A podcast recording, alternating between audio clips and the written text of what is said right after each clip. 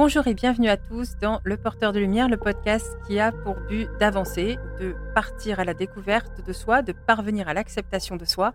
Je m'appelle Angélica et aujourd'hui nous allons parler du livre Les quatre accords Toltec écrit par Don Miguel Ruiz. J'avais vraiment hâte de vous parler de, ce bouquin-là tellement il m'a euh, apporté beaucoup, tellement euh, sa spiritualité transmise et est vraiment très très élevé et surtout très accessible. Et c'est justement par ça que je voulais commencer avant de vous présenter vraiment le, contenu.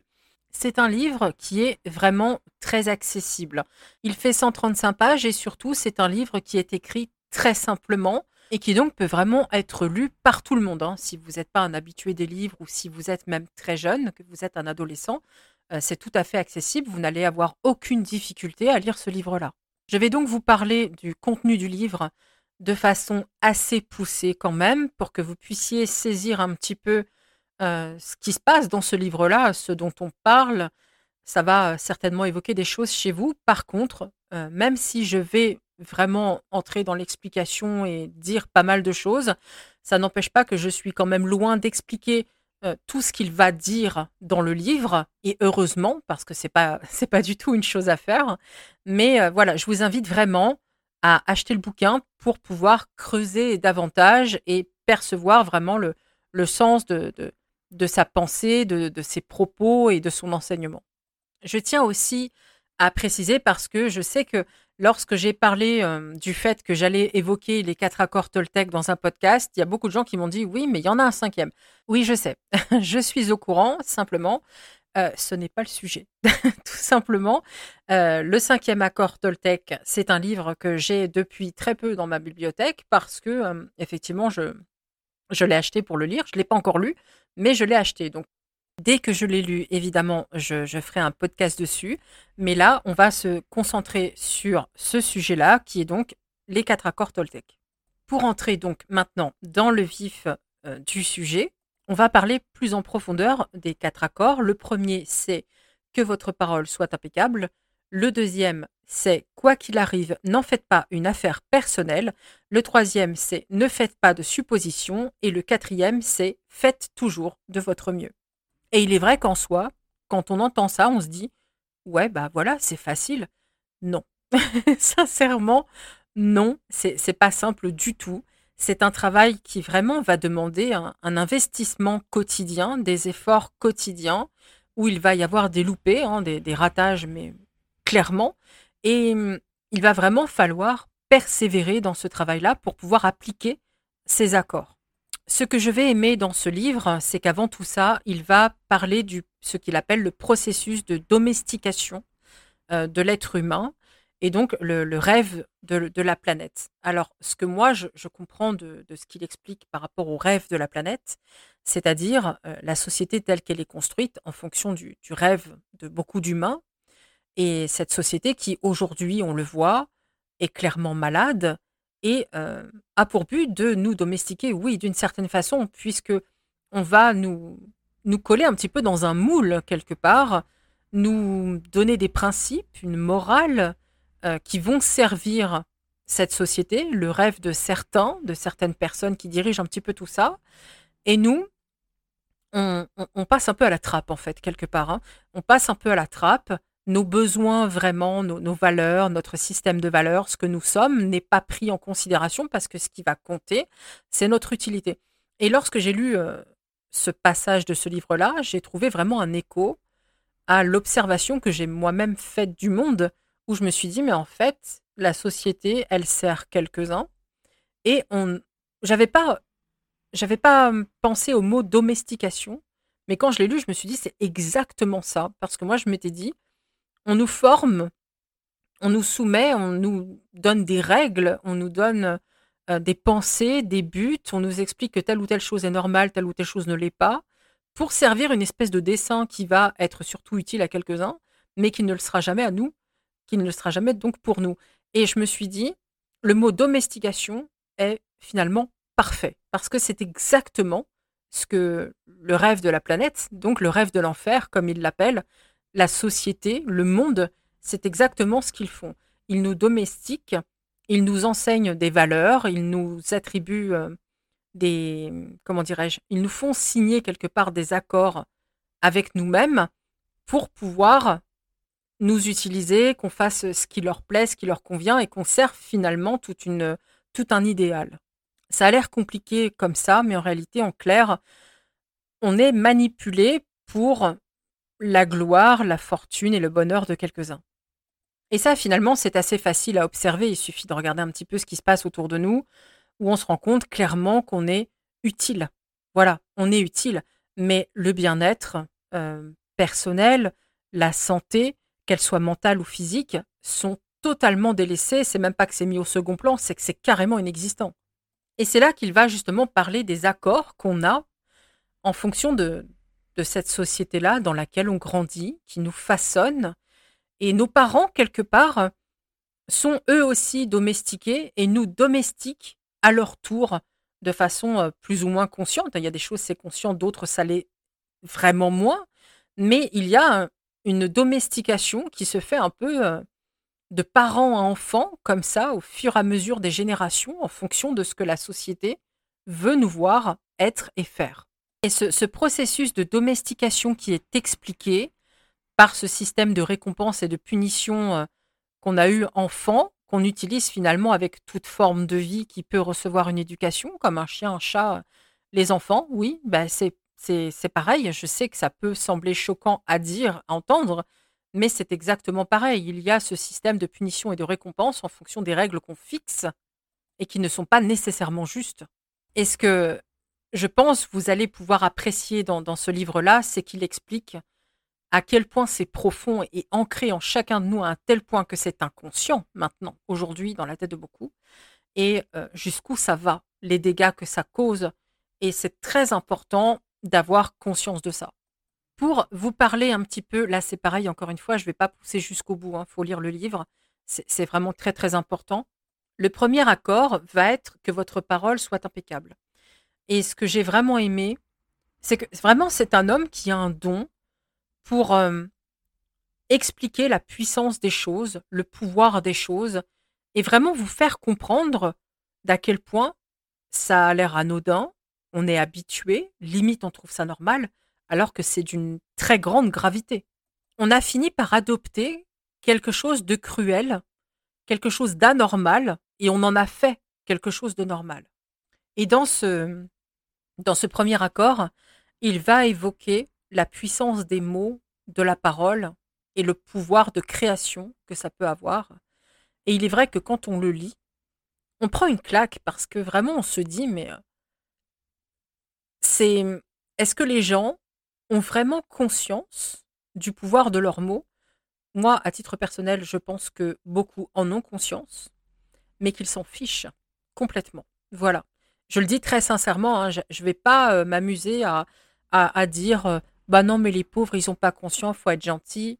Euh, pour certains d'entre eux, oui, ils se rendent pas compte, ils sont pas méchants, oui, mais d'autres en ont conscience et s'en fichent totalement. C'est très important de le réaliser parce que il faut pas. Il faut être gentil et compatissant, oui, mais être complaisant à outrance, je ne pense pas que ce soit une bonne idée. Le monde est fait aussi de gens euh, qui s'en foutent. Pardon, mais voilà, faut le dire. Hein. Ils, se foutent totalement de vous faire du mal et de vous détruire. Voilà, il faut le dire. Et même pour certains d'entre eux, ça va être un plaisir et un jeu. Et c'est très important de comprendre qu'on vit dans un monde avec des gens capables de ça, parce que c'est ce qui va justement permettre derrière que vous allez faire le boulot qui est expliqué dans ce livre-là, afin de vraiment pouvoir vous en protéger. Mais ce que j'ai adoré cet exemple-là, bien que j'ai une conception, euh, vous connaissez beaucoup d'entre vous mon travail, vous savez à quel point je peux baigner dans l'ésotérisme, donc euh, la magie noire pour moi, ça n'existe pas, la magie blanche non plus. La magie n'est que la magie et elle va être euh, en fonction des intentions. Voilà, elle va être ce qu'on va en faire. Et lui va dire que les, paroles qui cherchent à blesser et à détruire sont comme de la magie noire. Et j'aime cet exemple parce qu'il explique en clair que quand vous dites du mal à quelqu'un, mais vraiment dans le but de lui faire mal, c'est comme si vous lui jetiez un sort. Et lui, derrière, va en subir toutes les conséquences et toutes les souffrances euh, qui peuvent euh, arriver, effectivement, lorsqu'on jette un sort à quelqu'un. Et c'est vrai, lorsqu'on regarde bien, la, parole a un pouvoir immense. On peut guérir quelqu'un avec la parole. On peut l'encourager, on peut l'inciter à, se comprendre, à se découvrir, à, voir quel être humain il est. On peut l'aider à, comprendre qu'il est capable. On peut l'aider à, à se reconstruire ou à se construire. Et je parle de construction principalement quand euh, il est question d'un enfant. Nos mots aident à sa construction ou à sa destruction. Et c'est vrai aussi, justement, dans le sens de la destruction, vos mots peuvent plier quelqu'un en deux au point qu'il ne se relève pas. Et j'apprécie justement vraiment qu'il explique ça, parce que euh, si des gens, encore une fois, ont parfaitement conscience de détruire quelqu'un et s'en foutent total, je pense qu'il y a des gens qui sont au contraire sensibles à ce qu'ils peuvent faire, qui peuvent être amenés à regretter des choses et justement comprendre le vrai pouvoir de la parole et l'intérêt qu'on a à ce que cette parole soit impeccable, alors impeccable, pas parfaite, mais saine, voilà, qu'on ne cherche pas à nuire gratuitement, bêtement, méchamment, mais qu'on cherche plutôt à construire les autres, à les aider, à, les guérir, à les, accompagner. C'est positif pour nous aussi parce qu'on va baigner dans quelque chose de, de sain, de, de chaleureux, de généreux. Déjà pour nous, c'est nettement mieux et ça l'est pour les autres. Donc c'est pour ça qu'il encourage vraiment à finalement ne pas parler trop vite, ne pas parler sous la colère, ne pas être cruel, voilà, parce que ça peut être très grave. Et même pour nous. Le second accord va être, quoi qu'il arrive, n'en faites pas une affaire personnelle. Et je dois dire que le second et le troisième, c'est des accords qui vraiment m'ont fait ramer. Mais je pense qu'autant le premier que faire attention à ce que je dis, ça va. Mais le, le, second et le troisième, alors là, vraiment, c'est, c'est très dur. C'est très, très dur parce que, euh, je le dis sincèrement, hein, je pense que vous allez ramer aussi, mais, mais c'est pas grave, on fait de notre mieux. Mais n'en faites pas une affaire personnelle, mais on fait tout ça complètement. Je pense que euh, Don Miguel Ruiz va être excellent pour euh, donner l'exemple auquel je vais faire référence. Donc, je vais vous lire ce très très court passage. Il explique, il dit Si je vous vois dans la rue et que je vous dis Hé, espèce d'idiot, sans même vous connaître, ce que je dis ne vous concerne pas, cela me concerne moi. Si vous en faites une affaire personnelle, vous allez peut-être croire que vous êtes idiot. Peut-être même vous demanderez-vous Comment a-t-il deviné? Est-il clairvoyant? Ou est-ce que tout le monde voit à quel point je suis idiot? Et rien que lire ça, parce que je ne vais pas en lire davantage, ce ne serait pas correct vis-à-vis de l'auteur, mais rien que lire ça, on se dit, mais oui, c'est vrai, ça concerne la personne qui parle, parce que si ça vous arrive à vous, qu'on vous traite de débile, de peu importe ce qu'on vous sort de, négatif et de méchant, euh, ça concerne la personne qui le pense, parce que c'est sa pensée, c'est dans sa tête. Elle voit les choses avec ses filtres, avec sa vision du monde, avec sa vision des choses, avec son système de valeurs, etc., etc. Mais vous, en quoi ça vous concerne? En rien du tout. Ça lui appartient. Vous n'avez pas de pouvoir dessus. Et vous pourrez même lui dire qu'elle se trompe avec des arguments. Elle ne changera pas sa façon de penser, tout simplement parce que les trois quarts du temps, ils choisissent, les gens comme ça, de ne pas changer leur façon de, vous voir. Et comme il le souligne, le fait d'en faire une affaire personnelle, c'est-à-dire donner votre accord, c'est là qu'on entre dans tous les accords qu'on peut avoir, qu'il faut détruire pour en instaurer de nouveaux, qui sont en lien avec nos systèmes de valeurs, avec ce qu'on pense et sait de nous. Et là, il explique que justement, voilà, on, va donner notre accord en, en prenant ça personnellement. C'est-à-dire qu'on accueille ça comme quelque chose qui nous appartient, qui est potentiellement vrai, qui va faire naître en nous des sentiments et des émotions euh, qui, n'ont pas à être là, parce que ça ne nous concerne pas. Et c'est un travail qui est très difficile quand vous avez des gens qui vous jugent H24 parce que vous êtes euh, gros, mince, petit, grand, blond, brun, les cheveux euh, colorés, pas colorés, parce que vous êtes tatoué, pas tatoué, parce que vous écoutez du métal ou de la pop, parce qu'il y aura toujours quelqu'un pour dire quelque chose, et si on en fait une affaire personnelle, on n'a pas fini de souffrir. Donc c'est vrai que il faut laisser le jugement des autres pour ce qu'il est, c'est-à-dire un truc qui leur appartient, mais qui n'a rien à voir avec notre réalité. Parce que c'est ça le truc, c'est que les gens vivent dans leur monde, mais vont projeter leur monde sur vous. Ils n'ont aucune, euh, comment dirais-je, ils ne se disent pas deux secondes que votre monde n'est pas le leur et que vous avez le droit de vivre dans votre monde et eux dans le leur, mais que ça ne leur donne pas le droit de venir dans votre monde vous persécuter. Donc, je pense que c'est à nous, en fait, quand on subit des choses comme ça, de nous dire ça lui appartient, ça me regarde pas. Libre à lui de se dire ça, de toute façon, je peux pas l'en empêcher, mais c'est pas à moi, c'est pas ma vérité, c'est pas mon monde. C'est un travail qui est super dur, mais vraiment super dur. Je, je rame parce que je, je, je suis quelqu'un qui a un très fort caractère, une très très grosse personnalité. Je suis pas quelqu'un qui se laisse faire du tout, mais c'est vrai que ça reste quand même compliqué parfois de ne pas être touché par des choses où la personne vraiment va piquer là où ça fait mal. Voilà, c'est un travail de fond qui prend du temps. Et justement, dans le livre, l'auteur vous explique vraiment comment vous y prendre, hein, comment faire ce travail au quotidien. Concernant donc le troisième accord, ce troisième accord qui me fait donc ramer vraiment aussi malheureusement, c'est ne faites pas de suppositions. Alors celui-là, quand je l'ai lu, je me suis dit, alors là, c'est pour toi. Et je vous avouerai que tout le long, assez régulièrement, j'ai été prise de fou rire. Et c'était pas du tout parce que j'ai trouvé ça drôle. Il n'y a rien de comique hein, dans, ce livre-là. Mais euh, c'était nerveux. Parce que je me suis dit, mais il a écrit ce bouquin en pensant à moi, c'est pas possible. Il m'a observé et il s'est dit, je vais écrire un bouquin parce que là, il y a matière. C'était vraiment, c'était fou pour moi parce que quand on lit ce livre-là, on se dit, euh, il a une connaissance et une compréhension de ce qu'est l'humain, vraiment. C'est très impressionnant. Et ne faites pas de suppositions.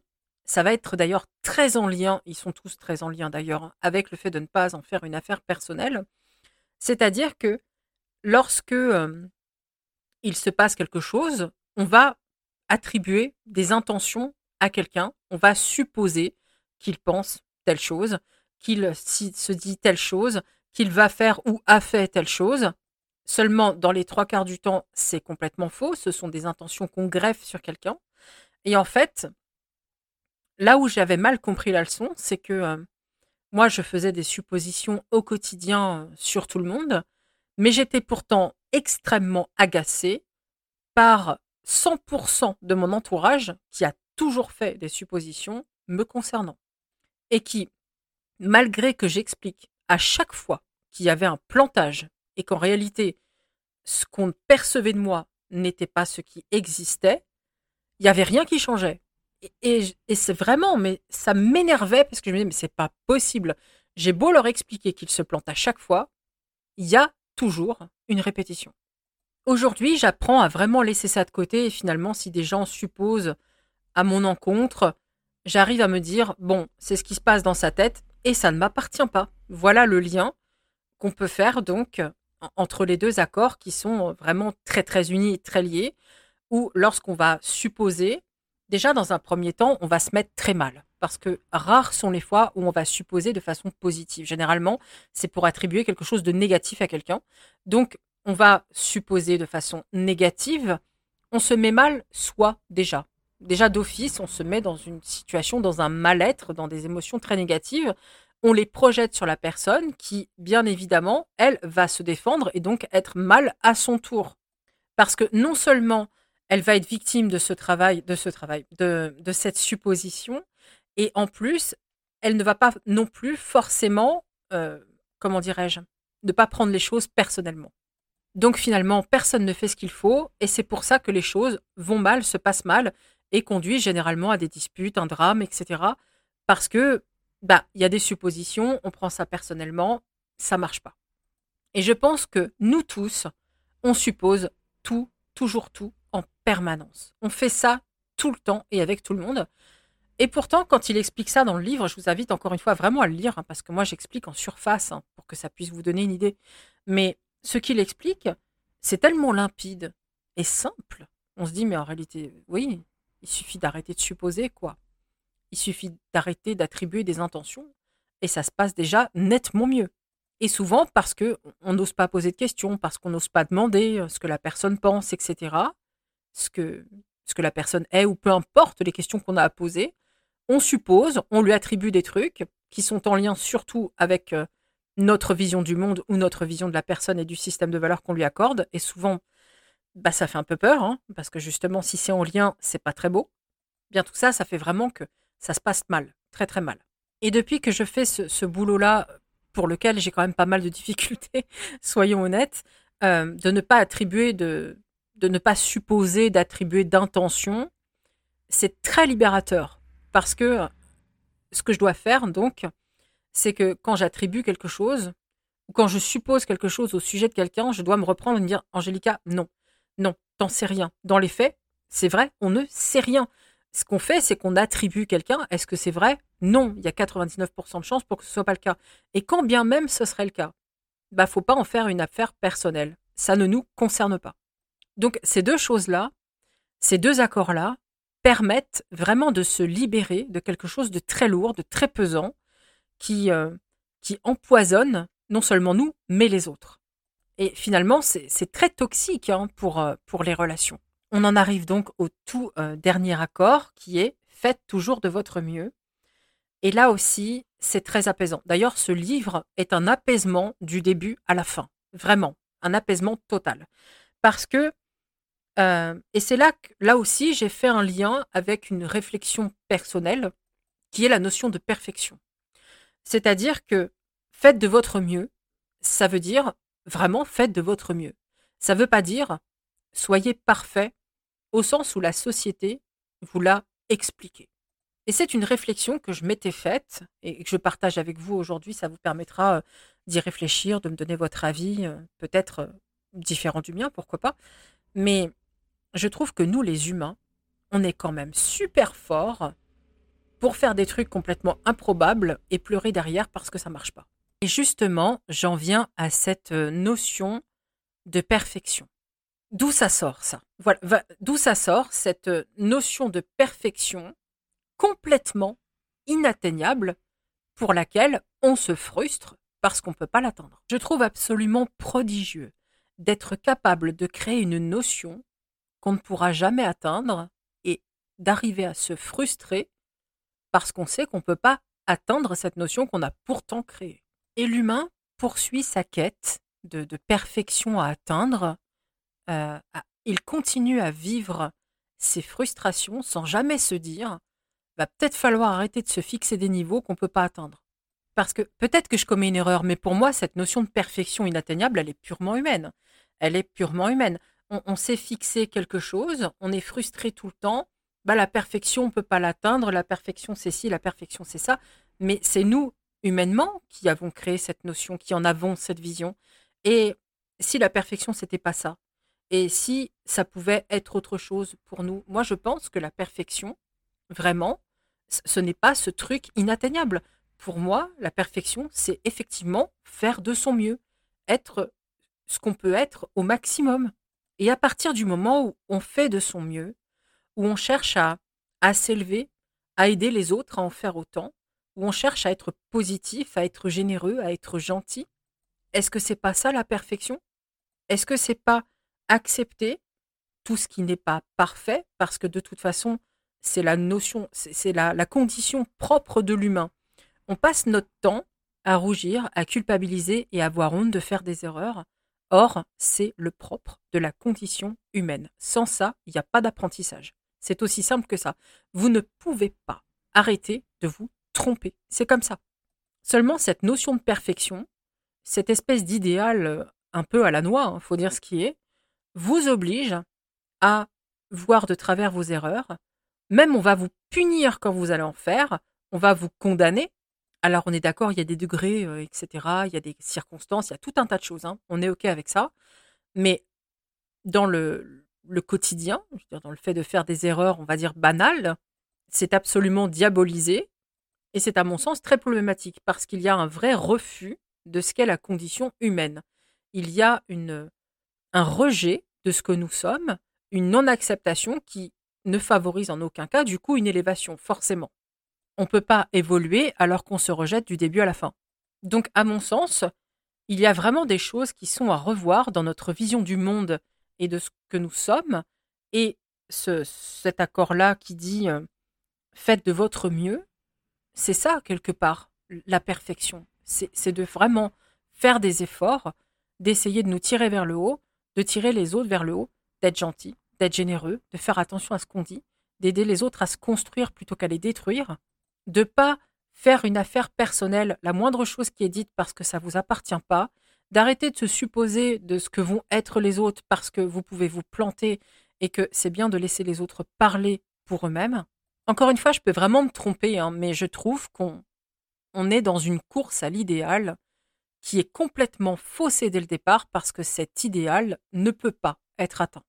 Ça va trop loin parce que ça ne prend pas en considération la nature profonde de l'humain. Et à partir de là, ça ne peut pas marcher. Ensuite, dans ce livre-là, encore une fois, ce qui va être très intéressant, c'est l'explication quant à la domestication de, l'être humain qui est vraiment très très intéressant.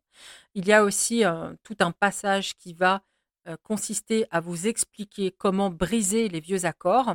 Les vieux accords, c'est-à-dire euh, ceux qu'on a quelque part validés et acceptés, qui nous ont été transmis par notre éducation, par la société qui nous a justement domestiqués plus ou moins consciemment, et de, euh, comment dirais-je, de briser ces accords-là pour en avoir de nouveaux qui vont être euh, en lien avec notre être profond, avec ce que nous sommes, avec notre système de valeurs, dans un but d'élévation. Euh, ce but, il est commun surtout. Et il va appeler vraiment à, à avoir ce qu'il appelle la discipline du guerrier, c'est-à-dire à, contrôler son, comportement, à vraiment en faire autre chose que ce qui nous est enseigné quelque chose de, en faire quelque chose de plus sain, de plus positif. En clair, cet auteur vraiment nous explique qu'il faut oublier tout ce qu'on nous a appris. Et c'est très très dur parce que depuis effectivement tout petit, encore une fois, j'aime beaucoup le mot domestication parce que c'est exactement ce que c'est. Euh, même si le terme semble violent, je pense que il faut remettre les choses à leur place et utiliser les bons mots parce que c'est ce qui va permettre de prendre conscience, de réaliser et donc d'opérer les changements nécessaires. Parce que quand on parle d'éducation, qu'est-ce qui se passe quand vous entendez le mot éducation? Ben, vous pensez au fait d'être éduqué, de, de qu'on vous donne des valeurs, qu'on vous donne quelque chose de positif pour votre bien. Seulement quand vous entendez le mot domestication, qu'est-ce qui se passe vraiment au fond de vous. Moi, j'ai ressenti une gêne, vraiment une énorme gêne, quelque chose de très malsain. Éducation, on pense toujours à la bienveillance, à quelque chose de, de positif. Mais domestication, on a presque le mot dressage. Voilà. Et, c'est, c'est autre chose. C'est vraiment autre chose. Et je pense que c'est pourtant le mot qui convient. Et je, trouve qu'il va être très important de lire des, des, gens comme ça, qui savent mettre des mots justes sur ce que la société nous fait sur ce que le monde nous fait. Parce que ça n'est qu'en réalisant la gravité, la puissance, la lourdeur, le poids des choses, qu'on va pouvoir effectuer des changements pour rétablir un équilibre. Et justement, le, but de, nos parcours, il ne s'agit pas que de développement personnel, de spiritualité, mais même un parcours ésotérique. Hein, euh, le but va toujours être d'atteindre un certain équilibre, de le maintenir, de travailler dessus, parce que l'équilibre, c'est vraiment la chose la plus difficile à obtenir au monde, vraiment. On va toujours bifurquer d'un côté ou de l'autre. Il faut toujours travailler sur soi en permanence pour rétablir, partir à la recherche de cet équilibre. Et justement, ce livre-là nous enseigne ça. Comment parvenir à cet équilibre-là On n'y arrivera jamais totalement, bien sûr, c'est compliqué. Et c'est pour ça qu'il dit faites de votre mieux, parce qu'il y a des jours où il va y avoir des plantages. Il faut y aller un jour après l'autre, parce que, voilà, aujourd'hui, par exemple, vous accordez des suppositions. Bon, ok, pour aujourd'hui, ça va pas. Mais pourquoi vous avez supposé? Qu'est-ce qui a fait euh, sur le plan émotionnel, sentimental, etc., qui a fait que vous avez supposé? Ok, demain est un autre jour. Je vais réessayer de ne pas supposer. Et non, on ne s'auto-flagelle pas pendant des plombes. Encore une fois, l'erreur est humaine, ça ne sert à rien. Ce qui est fait n'est plus à faire. Demain est un autre jour. Et demain, vous pourrez faire encore de votre mieux et réussir cette fois. Et c'est ça, pour moi, vraiment rétablir un équilibre, briser les vieux accords pour en établir de nouveaux, des plus sains, des plus positifs, qui ne servent pas un idéal qui est euh, plus pourri qu'autre chose, et qui surtout n'a pas pour but de vous aider, euh, de vous aider à vous développer, à vous sentir bien et heureux. on n'est que des outils. Voilà, je sais que ça peut sembler super anarchiste ce que je dis, mais quelque part dans le fond, c'est tout à fait vrai. Et si un personnage aussi sage que Don Miguel Ruiz le dit, c'est peut-être qu'il y a une part de vérité dans, dans, les mots de tous ces gens qui, euh, qui se rebellent au quotidien et, euh, et dont je fais partie. Et ce qui est surtout très intéressant, c'est que tout ça, tout ce travail-là, finalement, ne nécessite et n'engendre pas la moindre violence. C'est ça qui est très intéressant, c'est que c'est vraiment ce que j'ai aimé euh, le plus fort dans ce livre-là, c'est que tout le long, c'est la paix qui existe, rien de plus. On ne se bat pas, on ne s'affronte pas, on ne lutte pas contre quelqu'un ou quelque chose. On rétablit un équilibre à, l'intérieur de soi, et il explique tout simplement que si tout le monde fait ce boulot-là, les choses s'arrêtent. Tout ce qui est nuisible s'arrête. Alors, c'est en cela qu'il va expliquer, à mon sens, qu'il y a après une sorte de paradis sur Terre. C'est pas, enfin moi je l'ai pas pris au sens. Je pense que cet homme est, très croyant et je respecte ça, bien évidemment. Hein. Mais euh, c'est pas la notion de paradis biblique, hein, voyez, c'est vraiment le, fait de, de, vivre ensemble paisiblement. Et en fait, le, son choix à lui, qui est de vivre au paradis, son paradis, c'est tout simplement un monde où il ne suppose pas, où il ne prend rien personnellement, où il ne fait pas de mal aux gens, et où il s'entoure de gens qui fonctionnent comme lui et qui font que sa vie n'est faite que de paix. Et quelque part, ça a un côté douloureux. Moi, j'ai eu un, j'ai eu une douleur à lire ça parce que je me suis dit, c'est tellement simple, finalement, la paix dans le monde. C'est tellement simple. Tout le monde va dire, bah non, mais c'est compliqué parce que non, non, c'est pas vrai. C'est pas compliqué. C'est au contraire très simple. Il suffit de faire ce qu'il y a dans ce bouquin. Tous, absolument tous. Et c'est là toute la grande difficulté, c'est qu'il n'y a pas grand monde qui va le faire, surtout pas les, les, plus, les plus puissants, malheureusement, qui ont, des intérêts totalement autres euh, qu'un épanouissement spirituel et, et, interne. Mais en réalité, quand... c'est pour ça que j'ai eu ce sentiment douloureux, c'est que je me suis dit, la paix, c'est simple. La paix, c'est facile. Ça demande du boulot sur soi. Mais si tout le monde fait ses efforts personnels, chacun dans son coin, l'applique au quotidien, les guerres s'arrêtent, tout s'arrête, absolument tout. Et de savoir que les choses sont en réalité si simples, si limpides, et que ça ne marche pas parce que ça ne sert pas des intérêts, parce que des gens vont être plus dans la méchanceté, dans une élévation spirituelle moins, importante, moins, comment dirais-je, moins effectuée, qu'ils n'en sont pas encore là et que on se croise les uns les autres à différents niveaux. C'est pour ça que ça va être assez triste, en fait. Au niveau mondial, j'entends. Par contre, ce qui fait du bien dans ce livre-là, c'est que ça explique que ce paradis, il est possible chez vous, dans votre maison, dans votre famille, avec vos amis, si vous fonctionnez comme ça et que vous vous entourez de gens qui fonctionnent comme ça. Le petit paradis, il est là. Il est dans un enfer, c'est vrai, parce que pour lui, l'enfer est sur Terre et je suis très d'accord, honnêtement avec cette vision des choses. Pour moi, l'enfer, il n'y a pas besoin d'avoir peur d'y aller, on y est. C'est d'ailleurs pour ça qu'il va appeler la société le rêve de l'enfer, parce que c'est ça, c'est la société et son fonctionnement. Mais on peut avoir des paradis individuels et personnels dans cet enfer-là. On peut ne pas totalement vivre dans cet enfer-là. On peut avoir notre petit coin de, paradis et ne pas laisser cet enfer nous empoisonner. Donc en cela, il est possible dans ce monde-là quand même d'être heureux, d'arriver à être épanoui. Et euh, au travers de son attitude, de ses mots, de, son comportement, tirer les gens vers le haut et finalement euh, les tirer un petit peu dans, notre paradis et les aider à construire le leur. Et je pense vraiment, ce, livre-là est assez clair, lui est parvenu à vivre dans son petit paradis, il est parvenu à être heureux, à être épanoui, à être en paix. Et, je pense que oui, ça demande du travail parce que lui-même le dit, hein, ça n'a pas été facile pour lui du tout. Il a dû travailler très fort sur lui-même. Et je pense que si on le fait, on peut parvenir au même résultat que lui. Parce qu'on n'est pas plus idiot, on n'est pas plus faible, on n'est pas moins bon. Donc euh, je, pense vraiment qu'en travaillant, on peut y arriver.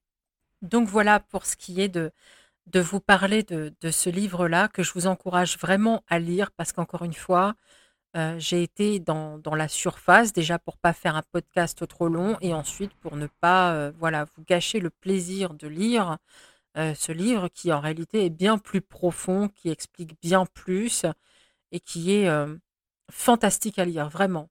Encore une fois, c'est apaisant, c'est tranquillisant, on réalise plein de choses et ça fait vraiment vraiment beaucoup de bien. Il est possible que ça vous fasse la même chose qu'à moi, c'est-à-dire qu'encore une fois, moi, la première fois que j'ai lu, j'ai trouvé ça fantastique, mais j'ai pas appliqué. je pense que j'étais pas prête, en fait. C'était pas le moment. Euh, c'était pas le moment pour moi de, de comprendre, d'appliquer. Euh, et, j'ai passé quand même euh, quelques années hein, à ne pas à ne pas saisir. Où là, j'ai vraiment ressenti un besoin de changement radical dans, mon existence, dans ma vision du, monde, des, choses, des autres dans tout ce que je pouvais ressentir au quotidien et qui, selon moi, n'allait pas. Et là, je me suis dit, mais c'est ce bouquin-là, il faut que je reprenne ce bouquin-là. Où là, voilà, j'ai repris un peu la, j'ai saisi de nouveau la mesure, où là, j'applique, et effectivement, rien que relire déjà, assez apaisant, et mettre en pratique, même s'il y a des ratés, c'est très apaisant aussi. Donc j'espère que ce livre vous sera vraiment utile autant qu'il l'a été pour moi et pour plein d'autres personnes. Et s'il ne l'a pas été à la première lecture ou ni même à la deuxième, j'espère qu'il arrivera un moment donné où vous pourrez vraiment appliquer ça et, en profiter pleinement, profiter de tout ce qu'il enseigne. Pour finir, oui, je, vous promets de, lire le cinquième accord. Encore une fois, il est dans ma bibliothèque. je vous promets de le lire et de vous en parler dès que c'est fait. Je ne vais pas vous parler du prochain podcast, donc de celui de la semaine prochaine, parce que euh, à l'heure où je fais euh, celui-là, j'ai toujours pas décidé du sujet que j'allais évoquer. Et ça, je vous l'avais dit. Il y avait de grandes chances que ça se passe comme ça, euh, que d'une semaine à l'autre, j'allais pas forcément, voilà, avoir une idée de ce que j'allais faire.